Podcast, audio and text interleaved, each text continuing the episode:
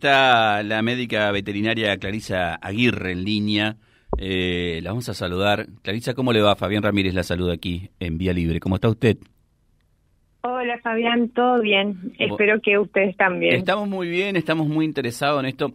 Yo cuando me pasaban el título las chicas de la, de la entrevista, pensaba, ¿no? Que sobre todo en lo que tiene que ver con las mascotas, en este Día del Animal, afortunadamente en muchos hogares están ocupando el lugar que, les corresponde. son mascotas cuidadas, mascotas que están controladas, que tienen su visita periódica al, veterinario. Eh, y em, digo que esto ha, crecido mucho. No obstante, ustedes hacen hincapié eh, en, que, en que debe crecer más y que debemos estar más atentos a ellos, ¿no? Sí, en este Día del Animal, que en realidad sería el día de mañana, el 29 de abril, eh, lo que nosotros queremos buscar es hacer hincapié en que en, la tenencia responsable de las mascotas, en, de, que te hagan en los hogares, en también en que se busque el bienestar animal de, de aquellos animales de producción, y el, las buenas normas de manejo, ¿no? Y en cuanto a los animales exóticos, también hacer hincapié en que no los compren. los animales exóticos o silvestres tienen eh, una ecología, un, un ambiente en el que tienen que estar insertos y no es conveniente extraerlos, sí, de, haciendo un poco hincapié en en, en, en todas esas nuevas especies que por ahí uno, porque le gusta, la trae a la casa, pero por ahí a la especie en sí le, le está haciendo un mal, ¿no? O sea, desde la universidad están muy, muy, muy preocupados por esto y eh, obviamente haciendo referencia a este Día del Animal a tomar esta conciencia. Sí, lo que buscamos es conciencia en la sociedad, hacer que con respecto a las mascotas una tenencia responsable, o sea, eh, hacer planes de vacunación eh, que estén al día, que por ahí es algo que las personas que tienen nuevas mascotas por ahí no, no tienen conocimiento, eh, hacer un manejo adecuado de los ectoparásitos, como pueden ser las garrapatas, las pulgas, entender que eso, eh, hacer este manejo no es solo por el animal, sino que es una cuestión de salud pública, ya que son cuestiones que nos afectan a todos, porque aunque no lo crean, eh, las garrapatas transmiten enfermedades que son graves para ellos, que pueden ser zoonóticas.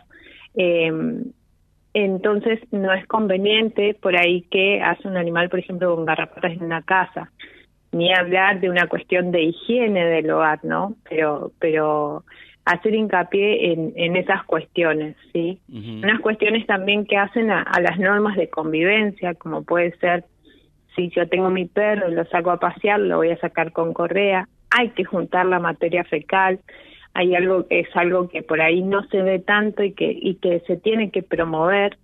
Eh, así logramos que el espacio no solo esté limpio sino que sea eh, más adecuado para por ejemplo los niños porque si uno junta la materia fecal no hay parásitos. Los niños que juegan por ejemplo en el parque no se pueden contagiar eh, son distintos eslabones que uno con pequeñas cosas logra lograría grandes resultados, ¿no? eh, digo, yo iniciaba la charla pensando en lo que uno hace en su casa con el tema de los de las mascotas, pero claro, está bueno esto de concientizar, de ser más amplio. Eh, y la valoración mía inicial era de que habíamos aprendido bastante. No obstante, escuchándola, doctora, me doy cuenta de que no hemos aprendido lo suficiente. Estamos avanzando un montón, o mm. sea, nosotros nos damos cuenta en la clínica privada, nomás en, en la prolongación del tiempo de vida, o sea, hace un tiempito atrás un perro de 10 años era viejísimo y se tenía se iba a morir. Y hoy nosotros fácilmente atendemos perros de 16 años o más y muchas veces que con algunos achaques de la edad, obviamente, pero que están en buenas condiciones. Entonces, y eso se logra porque el propietario es es un propietario responsable, que los vacuna, que los desparasita, que le da un buen alimento, que atiende sus necesidades, eh, no solo respecto porque eh, no son una máquina, o sea, no es que solo alimento, vacuna, necesitan una cuota de cariño y, y ese cambio en el rol se, nosotros lo vemos día a día. Mm. sí, a veces. Sí, ¿Mm? la dejo que concluya, perdón. No, no, no, eh, ¿qué, me iba a preguntar? No, lo que pensaba en esto cuando leía aquí lo de la Facultad de, las, de Ciencias Agropecuarias, digo, para que entienda la gente también hagamos un poquito de docencia. ¿Cómo es esto de cuando se van a dedicar a animales eh, pequeños y animales más grandes? ¿Cómo, cómo es, cómo es esa, esa decisión? ¿Se toma en la plena carrera o se toma una vez que uno se gradúa? La, a ver, el título de médico veterinario te habilita a ejercer tanto como eh, en clínica de grandes animales, en clínica de pequeños animales, en bromatología y en salud pública. O sea, una vez que tenés el título. Pero eh, a cuota personal, cada uno a lo largo de la carrera ya va dándole ese, ese, mm, definiendo su camino, para qué rumbo va a tomar. ¿sí? Pero eh, y después, posterior a, recibirse, se especializa realmente en, en lo que quiera hacer. ¿sí? Los de grandes animales hacen cursos muchas veces en lo que es eh, producción animal, lo que es eh, inseminación artificial y demás, eh, maestrías, que por ejemplo la facultad cuenta en este momento, y eh, los de pequeños, según lo que uno quiera hacer, porque hoy la verdad es que pequeños animales está muy especializado, entonces puede definir si quiere hacer medicina felina, si quiere dedicarse a los caninos, si quiere hacer medicina de exóticos, si lo que quiere hacer es ecografía, quiere hacer cardiología, o sea, a su vez puede subespecializarse, ¿no? Pero lo define realmente, o sea, ese rumbo lo, lo define una vez que tiene el título. El título es el que te habilita. En principio, o sea, con el título vos podrías ejercer. Después vas especializándote.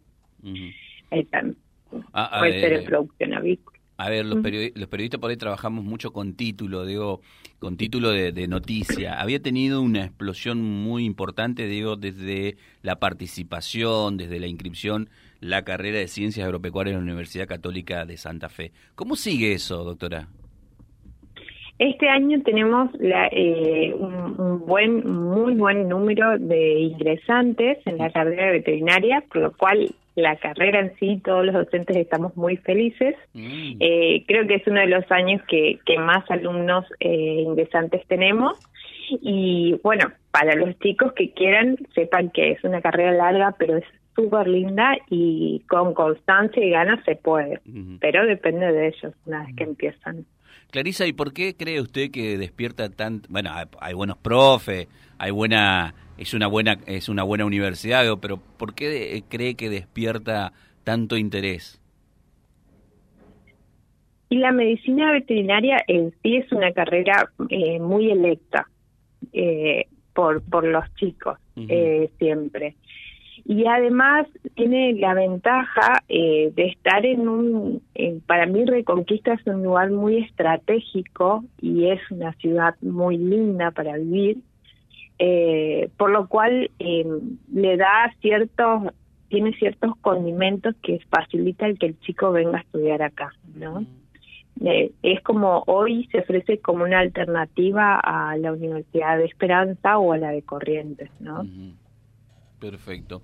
Bueno, Clarisa, estuvo bueno charlar con usted, recordar esto de que, como usted decía, hemos crecido bastante, pero todavía falta tomar mucha conciencia en el cuidado que, debemos tener con, nuestras mascotas, con los pequeños animales.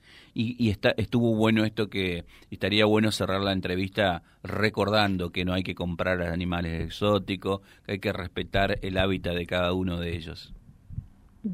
Bueno, muchísimas gracias Fabián y que tengan eh, un bello día y que pasen un gran día del animal con sus mascotas para agasajarlo el día de mañana. Seguramente los vamos a disfrutar. Muchas gracias, Clarissa. Nos vemos. Hasta luego. Ahí estaba la médica veterinaria Clarisa Aguirre desde la Universidad Católica charlando con nosotros, de la Facultad de Ciencias Agropecuarias, de Veterinaria, como nos contaba ella, y este cuidado y este amor que tenemos para con las mascotas mañana. Vía libre. La radio va con